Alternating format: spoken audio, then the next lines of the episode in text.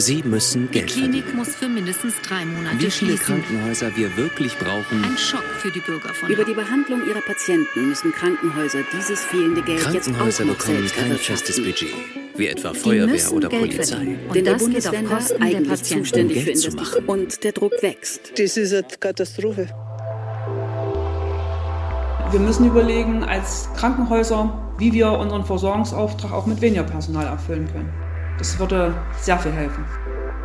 sagt Gundula Werner, Vizepräsidentin der Deutschen Krankenhausgesellschaft. Hallo, hier ist Rainer Erises. Ich begrüße Sie zum Podcast Angesprochen, Ausgesprochen. Mit Frau Dr. Gundula Werner spreche ich über finanzielle Nöte und Herausforderungen von Krankenhäusern gegenwärtig.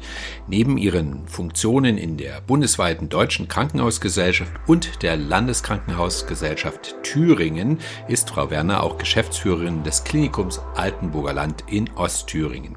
Frau Werner, ich begrüße Sie zum Podcast. Hallo, ich grüße Sie. Vielen Dank für die Einladung. Frau Werner, wir kennen die Hiobsbotschaften, die uns auch Anfang dieses Jahres wieder erreichten. Es werden weiter Pleiten von Krankenhäusern befürchtet. Das hat Konsequenzen für unsere Gesundheitsversorgung.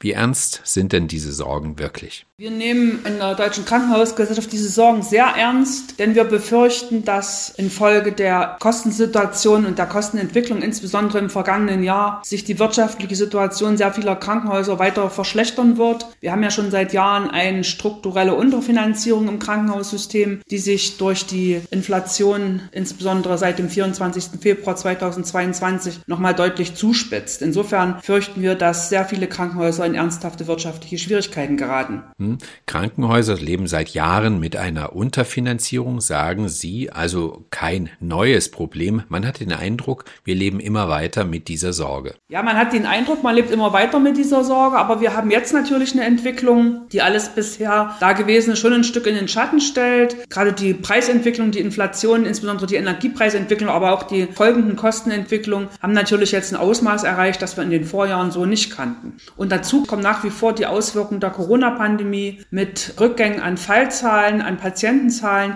die uns zu diesem Kostenproblem noch sinkende Erlöse bescheren. Insofern haben wir ein Problem von zwei Seiten und in diesem Ausmaß bisher hat es das nicht gegeben. Frau Werner, Sie haben eine doppelte leitende Funktion in der Krankenhausgesellschaft bundesweit und in Thüringen. Sehen Sie Unterschiede überregional zur Situation in Mitteldeutschland oder speziell in Thüringen? Also ich kann jetzt die Situation der jeweils einzelnen Krankenhäuser nicht beurteilen, aber ich denke schon, dass auch äh, hier in Mitteldeutschland, sprich zum Beispiel in Sachsen, Sachsen-Anhalt und Thüringen, die Krankenhäuser in Schwierigkeiten geraten. Insgesamt denke ich aber, dass wir hier in Mitteldeutschland noch vergleichsweise gut aufgestellt sind, denn die Strukturbereinigungen in den letzten 30 Jahren haben natürlich dazu geführt, dass wir hier im Osten Deutschlands eher wirtschaftlich geführte Krankenhäuser haben. Und aber auch uns werden diese Entwicklungen jetzt treffen. Da gibt es keinen Zweifel dran. Hm, Laut Umfragen unter den Häusern befürchten mehr als die Hälfte aller Krankenhäuser wirtschaftliche Schwierigkeiten und sagen, sie rechnen sich betriebswirtschaftlich nicht sinnvoll. Der Anteil der Kliniken mit guter Finanzlage liegt demnach wohl unter 10 Prozent. Ist das hierzulande entsprechend? Ja, das wird sich sicherlich auch äh, in Mitteldeutschland in diesem Maße abspielen, wenn man sieht, dass mehrere Wirtschaftsinstitute für das Jahr 2023 nochmal eine Inflationsrate von 8,8 Prozent prognostizieren und demgegenüber die Preisentwicklung im Krankenhausbereich in Höhe von ungefähr 3,3 Prozent steht, dann kann man ja sehen, dass da eine Riesenschere besteht, die natürlich nicht zu schließen ist, wenn es dafür keine strukturellen Hilfen gibt für uns. Auf die Hilfen kommen wir gleich. Vielleicht noch kurz die Frage für Außenstehende, für die Bevölkerung. Ist es vielleicht gar nicht so recht vermittelbar? Was rechnet sich denn eigentlich bei Krankenhäusern nicht? Kranken müssen ja immer versorgt werden. Warum rechnet sich das Ganze nicht? Die Vergütung der Krankenhäuser wird ja quasi auf zwei Säulen erfolgt die. Die Betriebskosten, sprich die Kosten für die Krankenhausbehandlung, werden von den Krankenkassen finanziert über die sogenannten Fallpauschalen oder DRGs. Und die Investitionskosten sollten idealerweise vom jeweiligen Bundesland finanziert werden. Wenn ich sage idealerweise, dann impliziert das schon, dass diese Investitionskostenfinanzierung seit Jahrzehnten unzureichend ist. Und die Betriebskostenfinanzierung für die DRGs, wie gesagt, die basiert auf Grundpreisen, das sind die sogenannten Landesbasisfallwerte. Und die dürfen immer nur um ein bestimmtes Maß im Jahr steigen. Das sind eben die besagten ungefähr 3,3 Prozent im Jahr 2023. Und das ist quasi der Grundpreis für die Krankenhausleistung. Und wenn die Inflation aber natürlich 8,8 Prozent beträgt, dann ergibt sich eben dieses Dilemma und wird noch verstärkt von der mangelnden Investitionsfinanzierung, denn die Krankenhäuser müssen ja noch Mittel abzweigen oder ersparen, um ihre Investitionen zu finanzieren. Ja, das Problem der Inflation im Zusammenhang mit dem Ukraine-Krieg ist in aller Munde und bei der Politik ja wohl angekommen. Welche Hilfen gibt es seitens Bund oder Land für Sie? Ja, es gibt jetzt ein Hilfsprogramm auch für die Krankenhäuser, wo wir also bestimmte Mittel bekommen sollen, wobei jetzt noch nicht genau klar ist, wie viel das genau sein wird. Es gibt also eine Summe insgesamt von 6 Millionen Euro. 1,5 Millionen Euro davon wird quasi direkt an die Krankenhäuser pauschal ausgezahlt und der Rest in Höhe von 4,5 Millionen Euro wird quasi für tatsächlich nachgewiesene Energiekostensteigerung ausgezahlt. Nun ist es im Krankenhaus aber so, dass wir einen sehr hohen Anteil an Kosten haben, die jetzt aus Energiekostensteigerungen folgen. Zum Beispiel Beispiel für Wäsche oder, oder Lebensmittel. Das sind jetzt nicht direkte Energiekosten, sondern eben Sachkosten, die aus Energiekosten folgen. Und für diese deutlichen Steigerungen, die ein großes Volumen ausmachen, bekommen wir halt nur einen kleinen Teil Ausgleich. Insofern wird diese, werden diese Hilfen nicht ausreichen. Ich spreche heute mit Gundula Werner von der Deutschen Krankenhausgesellschaft. Frau Werner, Sie sagen, es sei absehbar, dass die Hilfen nicht ausreichen. Ja, was würden Sie sich von der Politik hinsichtlich Gelder denn wünschen? Hinsichtlich der Investitionskosten, da wünschen wir uns, dass die Bundesländer ihrer Investitionskostenfinanzierung besser nachkommen. Der Mehrbedarf wird auf ungefähr drei Milliarden Euro im Jahr geschätzt. Wenn ich das mal auf Thüringen runterbreche, wo ich das also auch besser beurteilen kann, da ist es momentan so, dass wir eine Investitionsförderung von ungefähr 70 Millionen bekommen. Wir würden aber 200 brauchen, so, mal, so als, als Maßstab. Ne? Und im Bereich der Betriebskosten, da würden wir uns wünschen oder benötigen eine Erhöhung der Vergütung mindestens in Höhe der Preisentwicklung was eben in diesem Jahr besonders heftig ausfällt, dieser Unterschied. Und es muss natürlich auch bedacht werden, dass die Fallzahlen im Krankenhaus ja durch die, infolge der Corona-Pandemie deutlich gesunken sind. Und wir gehen nicht davon aus, dass die wieder das Maß von vorher erreichen. Da sind wir jetzt bei dem Thema das eigentlich ein grundsätzliches ist. Das wurde ja jetzt auch mit den Vorschlägen der Regierungskommission aufgegriffen. Momentan ist es so, dass die Krankenhäuser ausschließlich nach den von ihnen erbrachten Leistungen finanziert werden. Aber es ist ja unschwer vorstellbar, dass wir natürlich eine Menge Vorhaltekosten haben. Wir halten rund um die Uhr an 24 Stunden, sieben Tage die Woche die gesamte Krankenhausstruktur vor und benötigen dafür natürlich auch eine Vorhaltefinanzierung. Da wird immer das Beispiel angeführt, was ich auch sehr gut geeignet finde. Eine Feuerwehr bezahlt auch niemand nach Einsätzen, sondern da muss auch die Vorhaltung bezahlt werden. Und das brauchen wir. Da gibt es jetzt Vorschläge der Regierungskommission, die grundsätzlich in die richtige Richtung gehen, aber auch noch eine Reihe von Problemen beinhalten, sodass wir glauben, dass damit insgesamt das Thema nicht gelöst ist. Aber es ist auf jeden Fall ein Ansatz, der in die richtige Richtung geht. Hm, aus Ihrer Sicht, was ist denn grundsätzlich bei der Entwicklung der Krankenhäuser falsch gelaufen, wenn die Lage nunmehr so ist, dass unabhängig von Inflation oder Corona stets zu wenig Geld seitens der Länder da ist. Wo sehen Sie Fehler in der Vergangenheit? Naja, Fehler, die gemacht wurden, es ist ja so, dass die, die Erbringung der Krankenhausleistung richtet sich nach dem jeweiligen Krankenhausplan eines Landes. Die Bundesländer stellen in Abständen von mehreren Jahren meistens sogenannte Krankenhauspläne auf und diese Krankenhauspläne definieren sozusagen den Versorgungsauftrag des einzelnen Krankenhauses.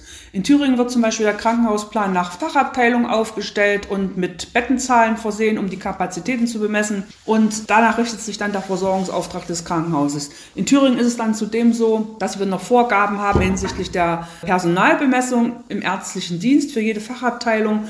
Es gibt jetzt auch neue Ansätze für die Krankenhausplanung, zum Beispiel in Nordrhein-Westfalen. Da werden jetzt also anstelle von Fachabteilungen sollen Leistungsgruppen geplant werden. Und so macht das jedes Bundesland ein bisschen anders. Und jetzt kommen wir natürlich an eine Situation, wo auch durch den äh, entstandenen Personalmangel es schwer ist, den Versorgungsauftrag zu erfüllen und die Krankenhauskapazitäten so zu betreiben, wie es nötig wäre. Hm. Kommen wir einmal auf die konkreten Auswirkungen. Sie haben beschrieben, wie schwer es Krankenhäuser hierzulande haben, sich ausreichend zu finanzieren. Wo sehen Sie denn in Thüringen die größten Probleme? Naja, mir ist jetzt nicht im Einzelnen bekannt, welche Krankenhäuser in extrem wirtschaftlichen Schwierigkeiten stecken, aber ich kann mir umgekehrt vorstellen, wenn ein Krankenhaus in solche großen wirtschaftlichen Schwierigkeiten gerät, dass es seine Kosten nicht mehr finanzieren kann und quasi nicht mehr, deswegen nicht mehr am Markt teilnehmen kann, dann hat das natürlich in einem ländlich geprägten Raum oder ländlich geprägten Bundesland wie Thüringen ganz andere Konsequenzen, als wenn man, wenn sowas in einer Großstadt stattfindet, wo es natürlich noch weitere Krankenhäuser gibt, die den Versorgungsauftrag ohne weiteres übernehmen können. Das ist in Thüringen in weiten Regionen natürlich anders insbesondere so in Richtung Rennsteig oder auch in anderen ländlichen Bereichen. Da sind die Krankenhäuser natürlich alle sehr vereinzelt in der Fläche und die Bevölkerung kann dann natürlich nicht mehr in einem akzeptablen Zeitraum ein Krankenhaus erreichen. Für den Fall, dass, dass also Krankenhäuser aus solchen Gründen ausfallen müssten. Hm.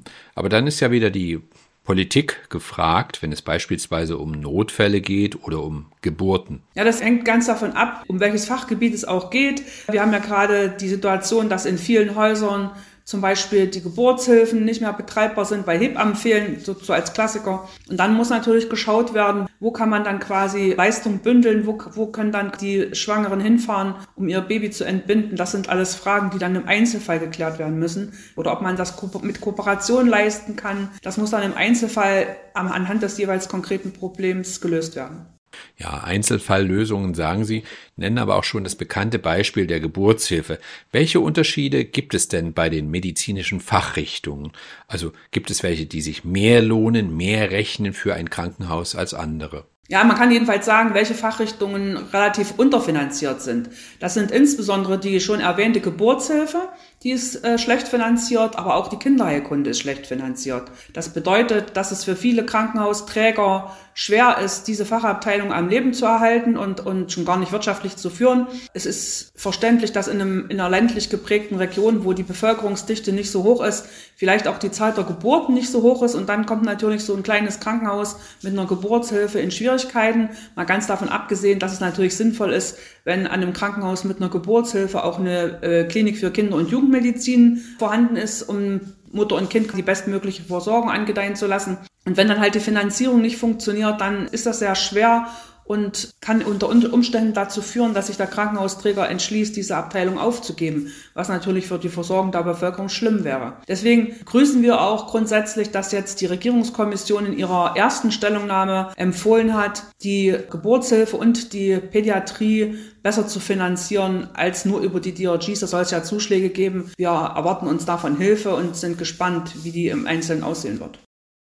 Im Podcast unterhalte ich mich heute mit Frau Gundula Werner, Geschäftsführerin des Klinikums Altenburger Land. Frau Werner, Sie erwähnten gerade ländliche Regionen, wo vielleicht nicht jeden Tag ein Kind geboren wird und Geburtsstationen finanziell nicht besonders lukrativ sind für die Krankenhausfinanzierung. Was ist aber mit der Kinderheilkunde? Warum rechnet die sich auch so wenig? Kinder gibt es und die werden ja auch ständig krank. Die Schwierigkeiten der Kinder- und Jugendmedizin, die resultieren unter anderem aus der demografischen Entwicklung, dass es einfach nicht genügend Kinder gibt. Dann ist natürlich die Kinder- und Jugendmedizin ein Fachgebiet, das sehr von der Ambulantisierung betroffen ist. Man möchte ja immer versuchen, den Kindern einen Krankenhausaufenthalt zu ersparen und versucht, so viele Leistungen wie möglich ambulant zu erbringen. Und damit fallen sie dann aus der stationären Versorgung raus und werden auch nicht mehr so stationär eben vergütet. Aber die Vorhaltung muss natürlich trotzdem da sein, denn wir müssen ja für Notfälle parat stehen. Und da ist halt so eine kleine, so eine kleine Abteilung mit nur relativ wenigen Betten und demzufolge auch wenig Fällen schwer finanzierbar, denn sie müssen ja trotzdem rund um die Uhr zur Verfügung zu stehen, eine Zahl Ärzte beschäftigen. Und das ist das Problem.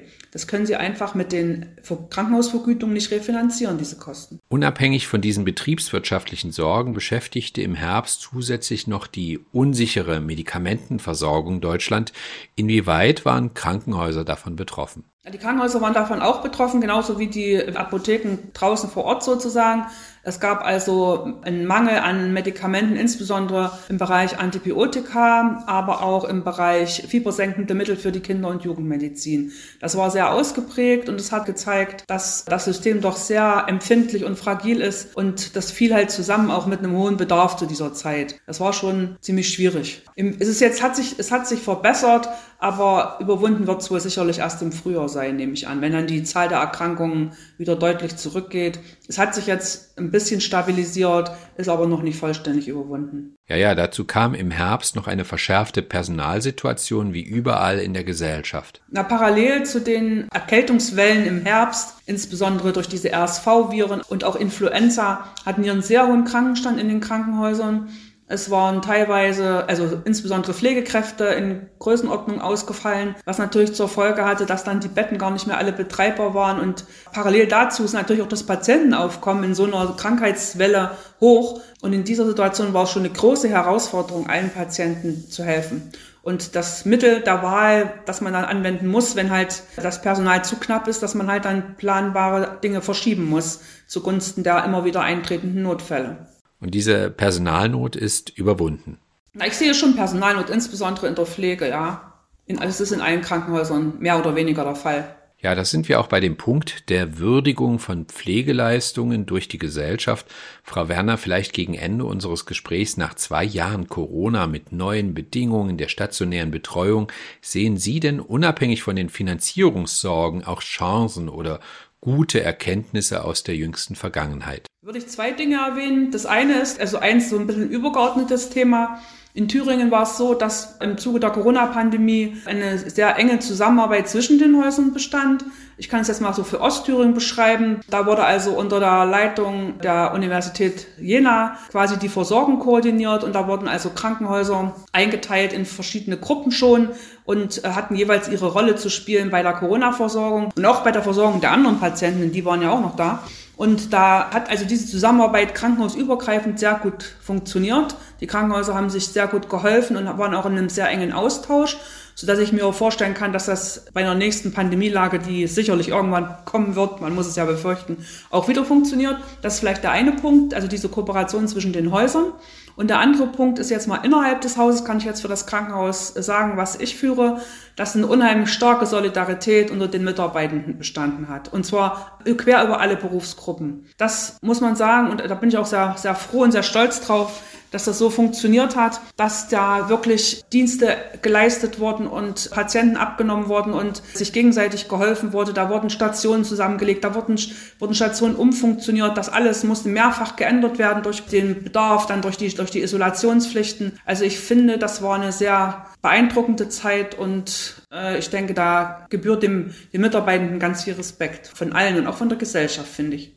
Hm, das werte ich einmal als Chancen oder Neuerkenntnisse. Die Risiken, und da kehren wir noch einmal zurück zum Anfang des Gesprächs, sind für die Kliniken in dieser Zeit ja nicht geringer geworden. Ja, für die Krankenhäuser bestehen die Herausforderungen insbesondere äh, und die Risiken in, in der unzureichenden Finanzierung natürlich und auch in der Schwierigkeit, Personal zu finden und zu halten. Denn wir haben ja einen Personalmangel in allen Branchen. Das ist ja kein Krankenhausthema, kein alleiniges jedenfalls, sodass das viel darauf hindeutet, dass es sich um ein strukturelles Problem handelt, mit dem wir umgehen müssen. Es wird also wenig nützen, wenn alle bessere Marketingmaßnahmen auflegen, dann würde das quasi das wenige Personal nur umverteilt, sondern wir müssen überlegen als Krankenhäuser, wie wir unseren Versorgungsauftrag auch mit weniger Personal erfüllen können. Sprich, welche Maßnahmen dafür erforderlich sind. Im einzelnen Haus und auch insgesamt vielleicht. Das klingt natürlich ja betrüblich nach weniger Personal, aber mehr Arbeit. Oder sprechen Sie da eine stärkere Digitalisierung an? Wobei auch da die Frage bleibt, was geht da im Krankenhaus bei der Betreuung von kranken Patienten verloren durch Einsparungen? Ja, das hoffe ich nicht. Ich hoffe, wir hoffen uns eigentlich von der Digitalisierung, dass da auch Chancen entstehen. Insbesondere ist es wichtig, dass die Mitarbeitenden von Dokumentationspflichten entlastet werden. Wenn man sich vorstellt, dass ein Arzt heute ein Drittel seiner Arbeitszeit mit Dokumentation zubringt, da meine ich, wäre noch viel Luft, um ihn davon zu entlasten und um ihm mehr Zeit am Patienten zu ermöglichen. Ich denke, es ist ja für alle Beteiligten wichtig. Also die äh, Entlastung von Bürokratie ist eine wichtige Forderung, die wir als Krankenhäuser an die Politik haben. Das würde sehr viel helfen. Ich habe heute gesprochen mit Frau Gundula Werner. Sie ist Vizepräsidentin der Deutschen Krankenhausgesellschaft und Geschäftsführerin des Klinikum Altenburger Land. Vielen Dank für das Gespräch. Gerne. Vielen Dank. Und Ihnen danke ich wie immer fürs Zuhören. Machen Sie es gut. Auf Wiederhören.